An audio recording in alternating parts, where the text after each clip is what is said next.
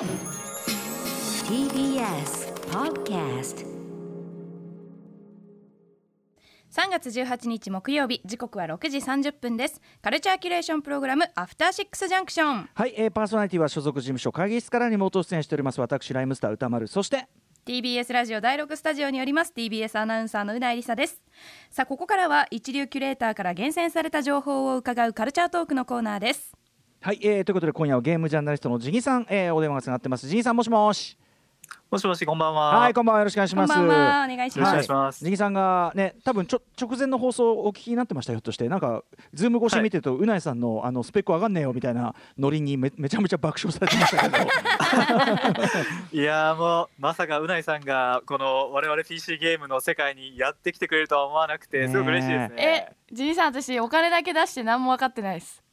ねでもいや、もう、はい。ゲ、ゲームが動いてくれるんじゃないですか。そうですよね。ね、いやだしはい。さやっぱわぜひぜひ。我々周りにこれだけこう詳しい、ね、方が皆さんいらっしゃるから、うん。もう僕も買う時はぜひちょっと皆さんにご相談したいところだし、あ、はい。もうぜひぜひ、うんはい。まあでもてかうないさんに恐れ入りもんね今度はね。いやでも私あれですよ。何も分かんないで 進めることになりますよ。これがいいらしいです。うないさんこれ全然動かないよなんつってね。まあまあまあまああのー、そんな感じでジンさん今回もよろしくお願いしますはい、よろしくお願いします。本日はどのようなお話をしてくださるんでしょうか？はい、えー実は今、えー急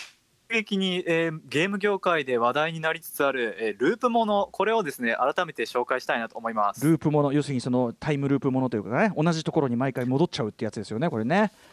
そうですね、うん。はい、はい。もうループっていうのはすごいジャンルとしてあの定着してると思うんですけど特に最近のゲームのループが面白いっていう話をね、うんはいちょっと改めてさせていただきたいなと思います。わかりました。はい。さんよろしくお願いしおます。願いしますはいよろしくお願いします。アフターシックスジャンクションこの時間はカルチャートークです。今夜のゲストはゲームジャーナリストのジニーさんです。よろしくお願いします。よろしくお願いします。はいよろしくお願いします、えー、ジンさんには毎月注目すべきゲーム作品やゲーム業界のトレンドあるいはそのゲーム作品のねあの社会的なその批評社会批評的な側面というのかな、えー、そんな角度からいつもお話を伺っています、えー今回はループもの作品ループもののゲームについてということなんですがはい。なぜこのタイミングでループものを？そうですね。えっ、と実は今ループヒーローというまあ本当そのまんまループものを扱った RPG が、まあ、パソコンゲームなんですけど、うん。えっと発売1週間でインディーゲームにもかかわらず50万本以上売り上げたっていう快挙を成し遂げまして、はい。これがすごいゲーマーの間で今話題になってるんで、うん。ちょっとまずここから紹介させていただきたいなと思います。はいわかりました。ではここから先ジンさんよろしくお願いします。よろしくお願いします。はいうん。まあ、そもそもループものっていうな何かって話ですよねそうですね、もうこれは歌丸さんの前で説明するのはちいょっと恐縮ではあるんですが、うんはい、まああの本当ざっくり説明するとですね、まあ SF の一ジャンルでですね、うん。あの特定の人物だけ物語の中で同じ時間を何度も何度も繰り返して、うん。まあ最終的にその繰り返し、つまりループをループの脱出を図るっていう物語ですね。まあもう今や定番的にぐらいになってますもんね。こういう話。古くは「時をかける少女」とか。そうですね。筒井康隆先生の「はい、時をかける少女」とかあとまあ「バタフライエフェクト」っていう映画があったりして、まあまあうん。その時は本当に一ジャンルっていうかサブジャンル扱いだったと思うんですけど、はい。うん。ちょうどですね2000年代頃の美少女ゲームとかあうん。とライトノベルっていう、ああいうまあちょっとオタクコンテンツっていうんですかね、うんうん。あの辺からもう急激に今まあブームになって、はいははい。い完全にメインジャンルになったっていう感じですよね。なるほどはい。でこれループものというのは当然というべきかゲームでもいっぱいあるということですか？そうですね、えっと、もともとそれこそ2000年代はですね、うん。美少女ゲーム、うん。あのいわゆるそのアドベンチャーゲームっていうところが多かったんですけど、うん。それが最近になってうん。急激にまた復活してきた、まあ、ループだけにまたループしてきたみたないなところがあるんですけど、はい、それが、えっと、2019年のですねあの、まあ、このアトロクでも紹介させていただいた「ザ・ゲーム・アワード」っていうそういう注目の賞でですね、うんはい。1位を獲得した「赤炉」っていうゲーム、うん。これも実はうんはい。あれループものなんだ赤炉そうですね。赤炉まあ。難しくて早めに投げ出しちゃったんで赤炉がループもであることすら知らないというこの低たらく、うん。いやもう赤炉はい。めっちゃ面白いんですけど、うんうん。これですね、まあ、物語もそうなんですがあの主人公の狼海星っていう能力を持ってて、うん。あの死んでもその場で生き返るっていう、うん。まさにループもの主人公っぽい能力を持ってますし、他にはですねあの同じ2019年で今度はアカデミー英国賞を受賞したこれも非常に評価の高い「アウター・ワイルズ」っていう、あのパズルゲームがあるんですけれども、はい。こちらもですねあの20分で宇宙が爆発して世界があのリセットされてしまうっていうループ、はい。まさにザ・ループみたいな、うん。以前ねあのさんもご紹介い。ただきましたね、これね。そうなんですよ、うん。はい。まあ、他にはこのアトロクでも紹介された13騎兵防衛権もループものだったし、うんうん。まあ本当にここあとですねあとこの2021年にもですね、はいあのプレイステーション限定で発売予定の「リターナル」というゲームと「デスループ」という2本のゲーム、うんうん PS5 限定ゲームの2本そのうち2本ですよ、うんうんそのうち2本が両方ループものをはい提示してるんですよ。うん、すごいこれ楽しみにしてます。どんだけループみたいなうん、本当ですね。じゃあ、はいそうなんですよ大流行りってことだ。うんうんうん。そうそうなんですよなんでそんなループやんのってぐらい、ええしかもループが評価が高い上にみんなそれでループを作ろうとしてる、うんうんこれなんでだろうっていうところなんですよね。うんうん。うん。なぜこうなってると思います？まあそもそもちょっとお話を伺って、はい例えばその赤炉のよみがえるとかね。なんか、はい、でもゲームってもともとそういう問題をね感もちょっとありますよね。あそうなんですよ実はですねあのーこれあのゲームの結構も問題というか特に物語を描く上の限界っていうのが昔から言われていて、えあのマリオってゲームあるじゃないですえか、でマリオのストーリーって非常に分かりやすいと思うんですよ。うん。あのまあ、マリオっていう、まあ、ヒーローがいて、うん。でピーチ姫がさらわれてしまった、でうん。うん。悪いクパを倒して、うん。まあ、ひ姫を救ってはいめでたしめでたしっていう、はい。そういう英雄譚として分かりやすいストーリーだと思うんですけど、う個ですね明らかな矛盾がありまして、ほうほうあのもしマリオがですね、まあ、穴に落ちるとかクリボーに引かれるとかして死んでしまった場合ですね、うんうん。あのそれそれとどうなるかっていうとマリオ ×2 みたいな画面に切り替わってですね、うんうん。マリオがあのマップの一番左端にポツってまた出てくるじゃないですか。うんでこれって、うん。あれ？さっきマリオ死んだのうんうに、ん。この2人目のマリオってじゃあ何なのってなりません、つまりその我々はゲームのお約束としてね、うん。要するに元はインベーダーゲーム的なん第何期目みたいなものがあるから、うん。その名残はい。で複数キャラクターがいて死んだらまたそれを使うって慣れお約束として慣れちゃってるけど、一本の物語として見ると、え何それっていう話になりますよね当然。そうそうなんですよ、そう話として見るとさっき死んだけど2人目のマリオが出てきましたってなっちゃう。もうもちろんマリオに限らずいろんなゲームでありますし、はいえー特にこれがですねこう物語をあの対人する RPG なんかだとですね、うんうん。あのドラゴンクエスト5で主人公の父親パパスがあうん。のゲマに殺されてしまうっていうすごい悲しいシーンがあると思うんですが、うんうん。このシーンやっぱりやってるとですね大体こう意地悪なオタクなんかは、はいはい。あれ？勇者はあのいつでも教会とかでどんなむごい死に方しても復活できるのに、はい。なんでパパスは生き返れなかったの？みたいな風な疑問をやっぱ持ってしまうと思うんですよね。要するにこれってあの、まあ、大塚英治っていう評論家の人なんかもですね、ゲームは人の死を描けないんじゃないかっていうことを言ってたりするんですけど、うんうんうん。まあ、ゲームを続けていく上でどうしても主人公が死なれちゃうとそれでゲーム終わっちゃうんで、うんうん。どうしてもゲームの構造的に人の死っていうものがごまかされちゃうんじゃないかっていうような、うん。あとはもう一回一回こっきりねもう死んだらもうドア玉に戻ってやり直すしかないようなもの以外は、そうなんですよね、うんはい。うんごくまれにそういうね。超ハードコアみたいなうんうんゲームがああったりするんですけど、うんうん。うんはい、あるはあるんですけどやっぱね、まあ、楽しくはなかなかやっぱうんうん。今度逆になならなくなっちゃうみたいなのありまして、ただですねそういう、まあ、ゲームに、まあ、ゲームに対する批判に対するさらなる反論として、うん。まあ、ゲーム側がどういう、えー物語を用意したかというとまさに、えー先ほど紹介したループものですね。うんうん。つまり、えー主人公がですねいかようにももう話を戻してやり直せるっていうのはですねもともとループものとしてあったんですが、うんこれ要するにプレイヤーと同じ目線を主人公も共有してるっていうことなんですよね、はい。ゲーム的に解釈すると。うんうんうん。なんで小説や映画のループものとはちょっと違ってくるんですが、うんうん。まあ、このやり方でですねあの、まあ、プレイヤーが何度でも時間をやり直してうん。都合のいい選択ができるっていう、うんうん。ある種まあ虫の良さとして批判されていた部分をはい。主人公と共有してですね整合性を保つっていうことをした、うんうんそれがですね、うん。えっと、96年にやった「この世の果てで恋を歌う少女ユーノ」っていう美少女ゲームがあるんですけど、うんうんまあ、最初にがこれをこういう取り組みをしてですね、うんうん。まあ、それ以降もあの「シュタインズゲート」っていう、うん。まあ、これもアニメとかにすごい人気になったはい。ゲームですし、はい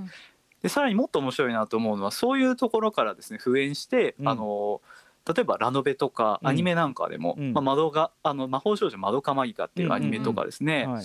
あの「All You Need Is Kill」ってはいいうまさにね。桜庭先生の、うんうん。はい、小説なんかがですねはい。はい、うん。いわゆるそのゲーム的な都合をあの漫画とかうん。ラノベみたいな別のところで持ち込むような形でですねさらにループものが広がっていったっていう。なるほど。そうか。物語としてゲームの本質とすごく、はい、えーと、ヒットが良かったというのがさらに今度はその他のジャンルのフィクションとかにもフィードバックされていった。そうなんですよ、うんうん、はい、もともとそうゲームに対する批判をまあそらすというか、まあ、回答だったものがですね、うんうんまあ、その物語の面白さ自体に注目されて今度は他のジャンルに広がっていったっていうところがあって、まあ、それは多分ですね僕が思うにやっぱあのそれこそ筒井康隆先生の、まあ、ものと違いとして、あの要は読者がですねすごいゲーム的お約束をあまりにも日常的にこう触れてるから、うん、まあ、つまりみんなゲームやってるから、うんうん、あの共感しやすいのかなっていうのはそういうもんでしょう。って。飲み込みやすいっていうかね、うん、そうそうなんです、そうなんです。そういうのありますよね、なんかそのワープとかそういう概念一旦慣れちゃうとはいこれはそういうものねみたいなさ、飲み込めちゃうそうなんですそうなんです、そうなんです。しかもループものってもう本当にプレイヤーが実体験としてやってることなんで、うんうんうん、要はもう時間を戻るっていうのは現実からしたらむちゃくちゃなことなんだけど、はいはい、でもゲームの中だったらもう毎日のようにやってますからね、うんうん、子供が。はいはいはいっていうところでまあ受け止められやすかったのかなっていうのがあるんですが、まあ、今回これがですね、まあ、改めて2000まあもともとそれは0年代、えー、だから20年ぐらい前に流行ったと思うんですけど、それが今2020年ぐらいになってこんな急速に流行りだした、えー、そのきっかけっていうのが何なのか考えた時にですね、まああの今になって流行っているループっていうのは、あ違うんですね。かつて流行ったループっていうのは、あの物語の主人公にすごい共感しやすい装置としてつまり泣けるループだったと私は解釈しているんですよね。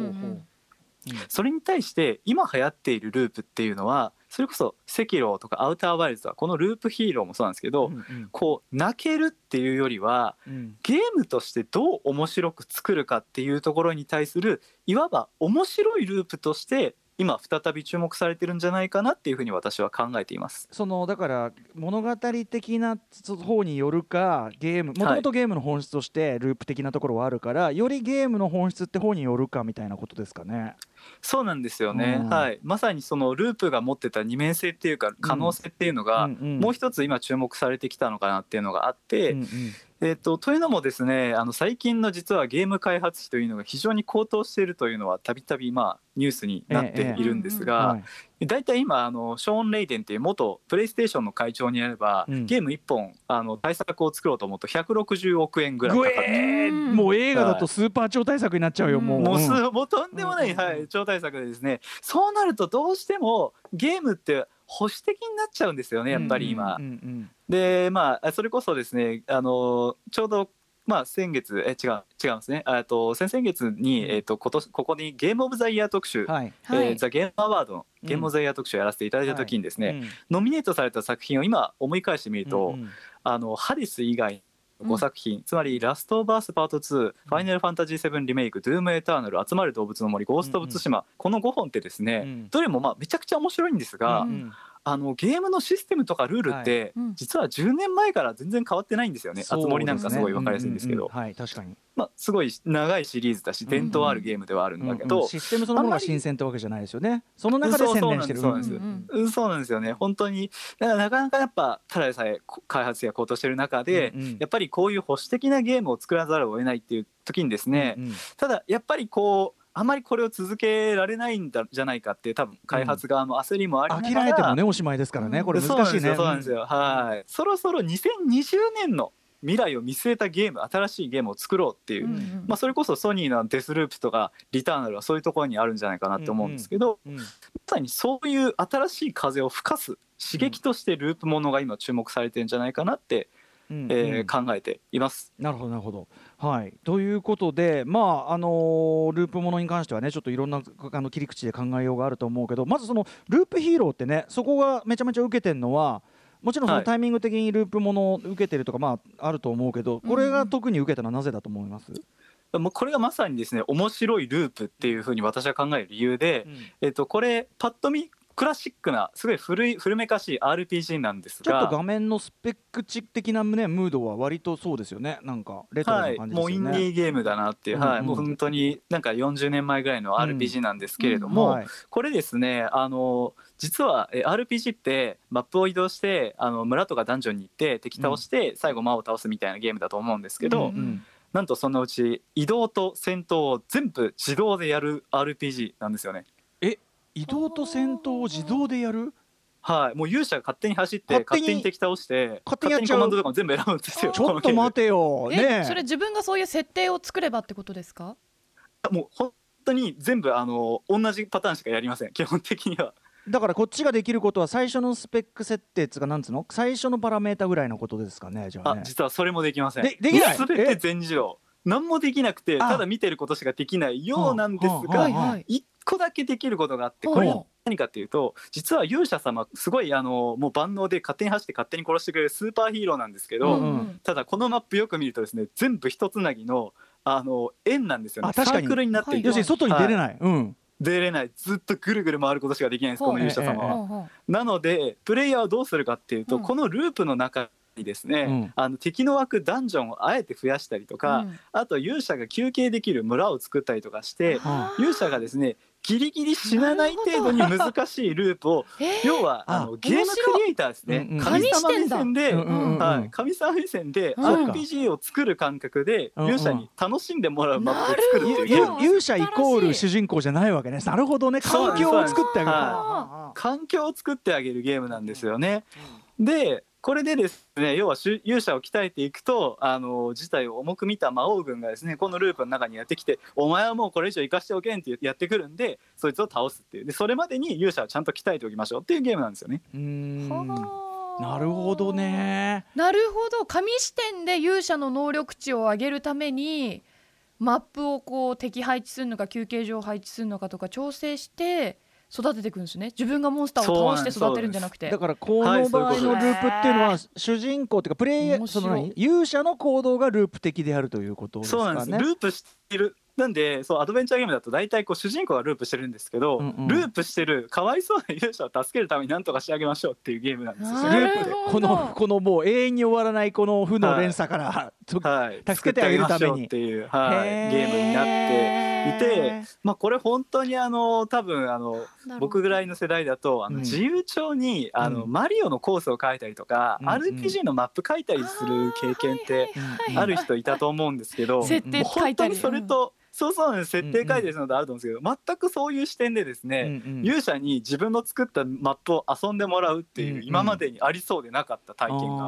あって。ちょっとね、はい、ゲームゲームクリエイトもしてるわけだもんねある意味ね、そうですね。本当にゲームクリエイターになってる気分で遊べるんですけど、うんうん、本当にこういうところがね、うん、あのループだから気づける面白さというか、うんうんうん、ありそうだ。意外となかったなって思えるところですね。あの発想を本当に文字通り180度変えるってこういうことだなっていうか、ね、そっちの立場に立って作るってすごいな。すごい。なんかなんていうのかな枯れたし、ね、技術の水平思考じゃないけどなんかこうスペックじゃなくてやっぱアイデアをひっくり返すだけでこんなに新鮮なね、ものが広がるかって感じしますね。そうなんですよね。なんで本当にみんな慣れ親しんで安心して遊べるながらも、うん、あれ？これ？全然今までやったことないなみたいな驚きもありますし、うんうん、そういう意味ではあの先ほど紹介した「アウターバイルズ」もですねすごい古典的なパズルゲームなんですけど、うんうん、20分で宇宙が滅亡するパズルゲームはあんまなかったんですよね今までね。うんうん。うんでこれってでもなんでいいかっていうとあ実はあのモジュラーの仮面みたいにリセットするゲームはあったものの、うんうん、これのすごい画期的なリセットの伝え方としてですね、うん、あのパズルゲームって大体こう難しいところで詰まっちゃうじゃないですか。こう詰まっちゃうとうーんって悩んだ末にほっぽり出しちゃうとか、うん、いわゆるその積みっていうのがパズルゲームの課題だと思うんですけど、うんうんうん、アウターバイルズはですねいかに積んだってどうせ宇宙は滅亡しちゃうんですよ、うんうん、なので仕切り直して別の角度から考えてねっていう、うんうん、要はプレイヤーにパズルゲームのその難しさをちょっと和らげるための装置として、うんうんうん、要はこのループ機能っていうのが搭載されていましたし、うんうんうん、赤炉に関してもですねこれあのすごい日本風のあの本当に一撃一撃が重いっていうゲームとして作られていて、うんうん、なので本当に一撃二撃であの敵の味方も死んじゃうんですよね。うんうんただそれがそのまんまだとあまりにも難しいから、死んでも1回ぐらいはやり直させてあげましょうよっていうことで、まあ、ループにあたる改正機能というのが導入されたりとか。うんうんなのでやっぱり改めてこうループヒーローもそうなんですけどループがですねまあ今までみたいな感動的な泣けるループから面白い、今までになかったっていう楽しめるループに変わってるっていうところが僕はすごく面白い興味深いなって考えてるところですね。なるほどね。いやということであのちなみにこのループヒーローの方はどうやって PC ですか？そうなんです。残念ながら PC なんですけどうないさんできますよ。あそう、うん。うないさんはできます。やるぜ、やるぜ。うん。ねえ。まあこれからひょっとしたらどっか移植つかねなんかあるかもしれないですけどね。ねスイッチとかでだってスペックそんな選ばなそうだからさ、うん。これさ。そうですね、はい、ね。もう本当に50万本ってしかも異例のヒットなんで、もうかなり高確率で多分スイッチとか PS5 にうん来ると思いますので、ぜひそちら楽しみにしていただければって感じですね。はい。ということでジギンさんあのー毎度毎度あの見事な解説ありがとうございます。いや、とんでもない。ありがとうございます。はあの今後のねループもの新作も本当に楽しみになってきましたお話を伺ってたら。はい、じゃあじゃあねこれははいどっちにこう来るのかっていうのもね見どころですもんね。はい。はい。といったあたりでジギンさんえっと最後にお知らせことなどあればお願いします。そうですね。あの今、えー、と成文堂振興社の「子どもの科学」という雑誌でですねインディーゲーム特集というのを私企画兼執筆でやらせていただきました。すごいね。マジ？はい。子供の科学で？アンダーテールの。子供の科学でさ、もうやりたい放題やらせていただきまして。すごいね。時代だなうん。はい、あの桜姫のエーデルワイスさんのお二人とかあと、うん。アンダーテールのトビー・フォックスさんとか、あとあのカップヘッドの、えっと、スタジオ MDHR とかですね、かなりインディーゲームの中で有名なクリエイターの方にですね、うんうん。子供に向けてどういうふうにゲームを私が作ってきたか、あるいは君たちにどう頑張ってほしいかみたいな、結構熱の入った、えーインタビューさせていただきましたので、ぜひぜひ。それ読みたい普通に子供に限らず我々も読みたいですね。子供の科ぜひ大人はいの方も、はい。はい。読んでいただきたいなと思います。わかりました。はい、えー、ジギさんありがとうございます。ということでここまでのゲストは、はいゲームジャーナリストジギさんでした。またよろしくお願いします。よろしくお願いします。どうも。ありがとうございましたさあ明日のこの時間は歌丸さんが最新映画を評論するムービーウォッチメンですはい、えー、明日は山内まりこさんの小説を映画化、えー、袖由紀子監督脚本作品あの子は貴族扱います。Junction.